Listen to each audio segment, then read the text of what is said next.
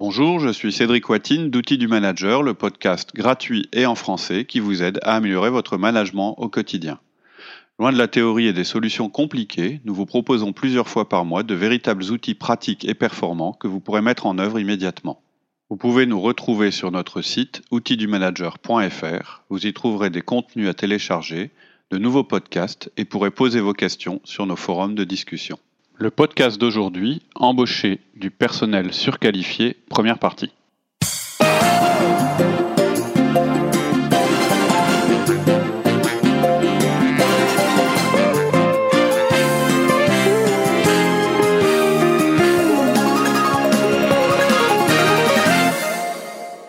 Alexia. Bonjour Cédric. Alors aujourd'hui, un podcast qui va vous décrire comment et pourquoi il faut embaucher du personnel surqualifié. Tu peux nous résumer ce que tu vas nous dire aujourd'hui? Oui, ça évitera de faire euh, perdre du temps aux gens trop pressés. Euh, non, je vais développer ensuite. Mais en résumé quand même, euh, voilà ce qu'on va se dire aujourd'hui. Le marché actuel propose des candidats très qualifiés sur le marché du travail et nous vous recommandons de les embaucher. On ne peut pas se plaindre du fait qu'il faille former et pousser nos collaborateurs tout le temps et ne pas embaucher quelqu'un qui peut faire plus que le travail demandé. Les avantages pour un manager efficace et intelligent l'emportent de loin sur les risques, mais ça demande d'avoir conscience d'un certain risque et de prendre des précautions pour le réduire. Hmm. Donc on va avoir sept points. 1. Les candidats surqualifiés sont aussi des candidats qualifiés. 2. La difficulté n'est pas de les embaucher, mais de les garder. 3. Ayez d'abord l'entretien sur leurs compétences. Pardon, 3. Axez d'abord l'entretien sur leurs compétences. 4. Puis parler de leur attitude. 5. Ensuite, poser des questions sur les échecs de carrière. 6. Demandez-leur de l'humilité et réduisez toute arrogance. 7. Recrutez en permanence. Mmh. Premier point, les candidats surqualifiés sont aussi des candidats qualifiés. Alors, pourquoi je dis ça? C'est parce que je pense qu'on a un a priori contre les surqualifiés. Et en fait, quand je dis surqualifié, la première chose qui vous vient à l'esprit est négatif. C'est un, mot péjoratif hein, par mm. sa construction. Et quand on y réfléchit calmement, c'est un peu ridicule. Hein. quand on pose la question de départ, est-il qualifié? La réponse est oui ou non. Les diplômes d'une personne sont ou pas en adéquation avec le travail proposé, ou les compétences de la personne sont ou pas en adéquation avec les compétences qu'on demande. Dire que quelqu'un est surqualifié, ça revient à dire qu'ils sont tellement plus que ce dont on a besoin que c'est même pas l'appel d'en parler, il faut pas les embaucher. Et pourtant, vous avez besoin d'embaucher quelqu'un. Donc imaginez qu'un ami, un père, un collègue vous dise ben voilà, je connais une personne très bien pour toi, tu cherches telle compétence, il a eu des primes pour l'utilisation de cette compétence, tu cherches aussi telle expérience, il a aussi fait ça euh, très très bien dans son dernier travail, et donc il a eu une, une, promotion. Et si vous entendez ça, je pense que votre première idée, ça va pas être d'être négatif envers le candidat, ou alors si vous avez cette réaction, je pense que vous avez un petit problème, mm. et on va en parler. Donc, est-ce que quelqu'un qui est surqualifié n'est pas aussi quelqu'un qui est simplement qualifié Bien sûr que si. Et si on est intelligent, on va réussir à réduire le risque pour obtenir la garantie positive de ses compétences. Mais il y a un risque dont on va parler. Donc, d'abord, souvent, les candidats surqualifiés présentent un risque, mais nos doutes ne doivent pas nous, nous rendre mauvais lors de l'entretien d'embauche. Alors ok, donc on a compris, une personne surqualifiée, c'est avant tout une personne qualifiée. Mhm. Mais ensuite, ton point 2, c'est la difficulté n'est pas de les embaucher, mais de les garder. Oui, embaucher des employés surqualifiés n'est pas sans risque. Il y en a. Mais le risque, euh, c'est pas dans le passé de l'employé, c'est dans l'heure et notre futur. Et donc c'est de ça qu'on va parler avec euh, aujourd'hui et avec le candidat. Et la question, ça va être est-ce qu'on va réussir à les garder chez nous? Mais de toute façon, quand on y pense, ce risque, on l'a avec chacun de nos employés. À chaque embauche, il faut qu'on se pose la question comment je vais le manager, etc. En gros, quand, quand on embauche quelqu'un, il y a toujours ce risque. La difficulté, c'est avant tout de savoir si cette personne a les, compétences requises ou non, c'est mhm. quelque chose. Et ensuite, quand on manage quelqu'un, la difficulté, c'est de savoir si on va le garder ou pas. Donc je fais juste un petit rappel par rapport à notre méthode de recrutement. On ne cherche pas le meilleur des candidats. On cherche, dans un premier temps, à éliminer les candidats qui ne passent pas le test de compétences. Mm. Avoir X candidats et chercher immédiatement à trouver le meilleur, ça vous met en risque. On en reparlera, mais ça vous met en risque. Pour le moment, vous avez vos X candidats et vous allez chercher, dans un premier temps, à éliminer tous ceux qui ne passent pas la barre. Et parfois, ça peut nous conduire à tous les éliminer. Si on les classe, ça veut déjà dire mmh. dans notre tête que les candidats qu'on reçoit, ben dedans, il y a le bon. Non, vous devez d'abord mettre la barre et vous assurer qu'ils sont au-dessus de la barre. Et après, on verra ce qu'on fait. Mais le premier pas, c'est ça. Voilà, c'était juste un rappel. Ok. Alors, comment on fait? Bah, la, meilleure la manière efficace, c'est donc de se donner des critères et en plus, ensuite, de faire des entretiens qui éliminent ceux qui ne vont pas passer la barre. Et après, seulement après, on pourra comparer les candidats qui ont les compétences requises. Et qu'est-ce que ça veut dire pour le candidat surqualifié? Alors, alors le, candidat surqualifié, il est un petit peu à part, il nous fait peur parce que on a l'impression que ça cache, quelque, ça cache quelque chose, mais tout ça, on va le détecter lors de l'entretien. On va en parler, mais après. La première phase, la phase classique de notre méthode, c'est de regarder si les compétences correspondent à ce que nous cherchons. Et ce candidat-là, selon ces critères-là, il est largement sélectionné. Ok. Et ensuite, les garder, ça sera un problème de management. Finalement. Voilà, en fait, on sépare simplement deux risques. Le premier risque, c'est celui d'embaucher. Le deuxième risque, c'est le risque lié au management. Or, si la personne est surqualifiée, ça implique qu'elle est qualifiée, c'est ce qu'on a dit. La validation des compétences lors de l'entretien, ça devrait être une formalité. Mhm. Mais je vous conseille quand même de leur poser des questions concernant leurs compétences, comme vous le feriez avec n'importe qui. Il est plus rare, parce que plus compliqué, d'aborder le fait que le candidat sera facile ou pas à garder dans l'entreprise. Il faut prendre ça en compte à chaque fois quand vous faites un recrutement, à chaque fois que vous faites un recrutement, et que vous voulez garder le candidat. En clair, il y a trop peu de managers qui y pensent lors de l'entretien, surtout ceux qui ne connaissent pas ce que signifie manager, ceux qui n'ont jamais entendu parler de 1 à 1, de feedback, de coaching, délégation. Pourtant, on n'aura pas d'autre occasion que l'entretien pour décider si les candidats remplissent tous les critères demandés. Alors, on fait les choses à fond et dans l'ordre, en imaginant en permanence comment on pourra manager ce futur euh, collaborateur. Mais là, on est au stade, au stade du début et on ne va pas se contenter de supposer ou d'imaginer les faiblesses du manager, on va du, du candidat. On va systématiquement leur poser les questions sur leur comportement pour savoir s'il y a des problèmes à prévoir. Donc, deux parties à l'entretien, ou éventuellement deux entretiens. Première partie, les compétences, puis euh, le risque de management. Donc, c'est ta partie 3. Axer d'abord l'entretien sur leurs compétences. Tu ne conseilles pas d'aller plus vite euh, sur la partie compétences, même si on suppose euh, qu'il y a tout ce qu'il faut pour réussir. Oui, en fait, on est systématique dans nos questions et ça vaut aussi pour la personne surqualifiée. On ne fait pas de différence à ce niveau-là. En fait, sur les compétences avec une personne surqualifiée, il y a deux biais qu'on veut éviter. Le premier, c'est de supposer qu'on n'a pas besoin de valider les compétences. Et le deuxième, c'est de vouloir leur démontrer qu'être surqualifié, c'est une faiblesse.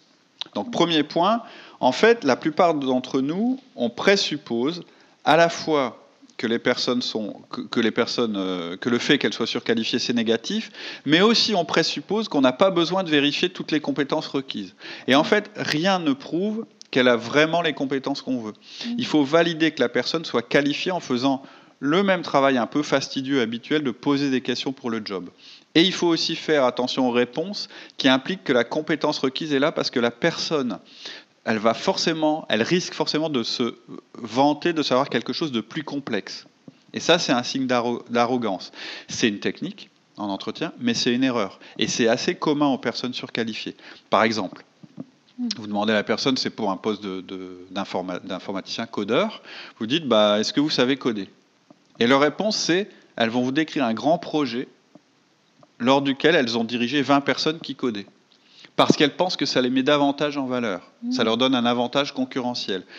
Mais ça ne veut pas dire qu'elles sachent coder. C'est clair. C'est important. Donc, si on vous donne une réponse euh, qui démontrent des compétences avancées, c'est-à-dire plus avancées que celles que vous demandez, ça ne veut pas dire que ça démontre que les compétences de base dont vous, vous avez besoin sont présentes. Ça peut même cacher le contraire. Peut-être qu'ils peuvent, peut-être qu'ils peuvent pas. Faut pas se faut jamais se contenter d'un peut-être en entretien. Et pour beaucoup de personnes techniques, de bonnes compétences avancées, ça peut masquer des compétences basiques, on va dire rouillées. En fait, on a souvent ça euh, quand on fait des, interventions d'entreprise, où j'ai déjà entendu ça de la part de nos auditeurs qui discutent avec nous sur, euh, sur le blog ou, sur, euh, ou par, par email. en fait, elles s'inquiètent elles-mêmes de la perte de leurs compétences techniques quand elles montent en grade. Et eh ben, ça vaut pour tout le monde.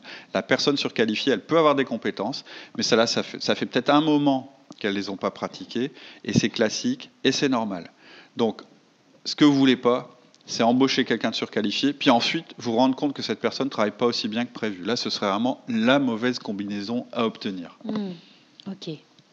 Et ton deuxième point, euh, il ne faut pas les attaquer à propos de la surqualification, qui serait un désavantage. C'est le deuxième biais. C'est-à-dire, hmm. le premier biais, c'est de se dire, bah, puisqu'il est surqualifié, il, a forcément la pratique, etc., qui correspond aux compétences. Non, vous, le devez, vérifier, vous devez le vérifier. Hmm. Et l'autre, bah, c'est tout de suite les attaquer en disant ouais mais vous êtes surqualifié, c'est pas, enfin d'essayer de les mettre mal à l'aise par rapport à ça. Et ça c'est un conseil général sur le recrutement. Je ne conseille pas d'attaquer les personnes, de les mettre mal à l'aise. En fait, en entretien, les personnes que vous recevez, elles, doivent absolument, en tout cas euh, a priori, se sentir bien et confiantes.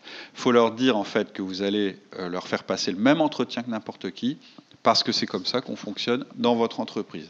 Par exemple, ce que vous pouvez dire pour démarrer, c'est, vous savez, on fait passer le même entretien à tout le monde ici, c'est une question d'équité et une manière de comparer chaque candidat au travail demandé. Pas de comparer chaque candidat entre eux, de comparer chaque candidat au poste qui est à pourvoir. Mm. Et là, d'ailleurs, vous pouvez, pour faire une aparté, vous pouvez voir que certaines personnes surqualifiées, euh, ça va leur poser un problème et donc ça veut dire qu'elles ne veulent pas être interviewées pour des compétences qu'elles ont eues, elles veulent montrer des compétences avancées, plus intéressantes qu'elles auraient désormais. Et évidemment, vous êtes quand même intéressé par ces compétences supplémentaires, mais en fait, c'est vous qui décidez euh, sur ce sur quoi va porter l'entretien.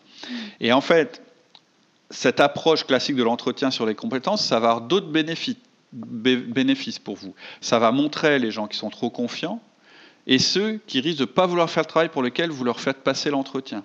C'est pour ça que je disais tout à l'heure, même si vous êtes en train de valider leurs compétences, vous avez quand même toujours à l'esprit que vous allez devoir les manager plus tard, et donc vous allez déjà récolter des indices sur leur comportement. Ouais, c'est vrai que si on sent qu'il se sent euh, limite un peu humilié euh, ce hmm. qu'on lui demande mais est-ce que vous savez faire ci et ça? C'est pas un très bon signe oui c'est pas très bon signe parce qu'il il, risque de ressentir comme une humiliation d'exécuter ses tâches tout à fait si déjà il veut pas en parler euh, absolument ça peut être ça euh, et puis vous pouvez avoir des candidats qui se positionnent comme surqualifiés alors qu'en fait ils sont inquiets à hmm. propos de leurs compétences qu'ils n'ont pas pratiquées depuis des années et ces candidats-là, ils vont avoir des difficultés avec l'approche directe qu'on recommande. Et c'est bien.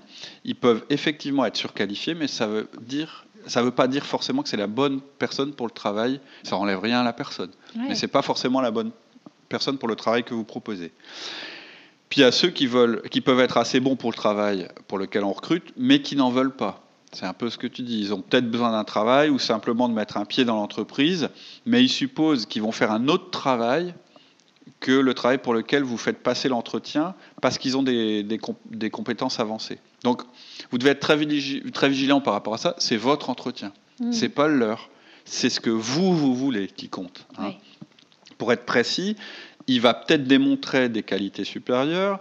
Il va peut-être suggérer qu'il peut faire plus, bien sûr, et puis c'est bien joué. On est heureux d'avoir cette conversation-là avec eux, mais il faut s'assurer qu'ils ont bien compris qu'on recrute pour le travail proposé et pas un autre. C'est nos besoins qui viennent en premier. Après, si ça vous donne des idées, si vous voulez être créatif, etc., vous irez.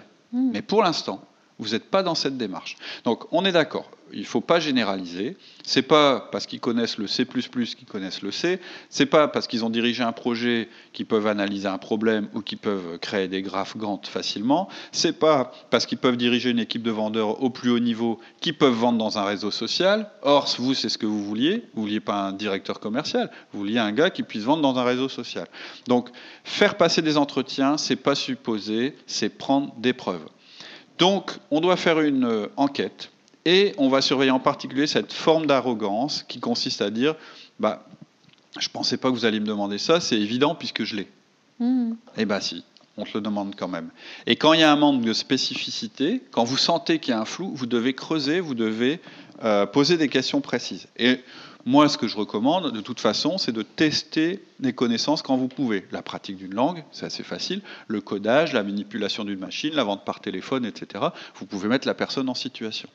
Il faut, comme, comme quelqu'un qui serait euh, non surqualifié, je dirais, qui serait juste qualifié. Donc il faut valider les compétences de chacun et rappelez-vous, une partie de votre travail est de comparer les compétences des candidats qui sont en, en adéquation avec le travail. C'est jamais présupposer des compétences de quelqu'un ou les comparer à un autre. Le danger, vous recevez quelqu'un qui est assez qualifié, puis juste après un surqualifié, et vous mélangez les choses, vous supposez que le deuxième, il a les compétences du premier. Ce n'est pas mmh. forcément le cas. Mmh. Donc voilà pour les compétences. Ok. En point 4, on parle de leur attitude. Oui. Mais déjà, avant de parler de leur attitude, je pense qu'il y a des gens euh, qui nous écoutent qui vont peut-être pas aimer ce que je dis, mais en parlant des compétences, en fait, vous avez déjà des indices sur l'attitude. Et si c'est difficile de faire parler une personne surqualifiée des compétences que vous recherchez, même après la première partie d'entretien, vous avez le droit de dire non et d'éliminer le candidat pour cette raison. Si vous devez constamment questionner le candidat sur les compétences que vous recherchez, que vous devez constamment le recentrer et les lui rappeler alors que lui veut toujours vous emmener sur autre chose, il y a un problème. Hmm. C'est ce qu'il va faire quand il sera chez vous. Il va toujours essayer de s'éloigner de ce qu'il fait, de ce qu'il doit faire pour faire ce qu'il veut faire. Hmm. Et là, vous aurez un problème. Donc, vous pouvez expliquer à un candidat que vous avez été tenté de le prendre pour ses compétences, mais le rejeter pour son manque d'écoute et de communication ça peut arriver. C'est tout pour aujourd'hui. En attendant le prochain épisode, je vous propose de nous retrouver sur notre site outildumanager.fr. Vous y trouverez notre forum où vous pourrez échanger et poser vos questions, tous nos contenus écrits et nos offres d'intervention en entreprise et en école, ainsi que nos conférences. Je vous dis à très bientôt sur notre site outildumanager.fr.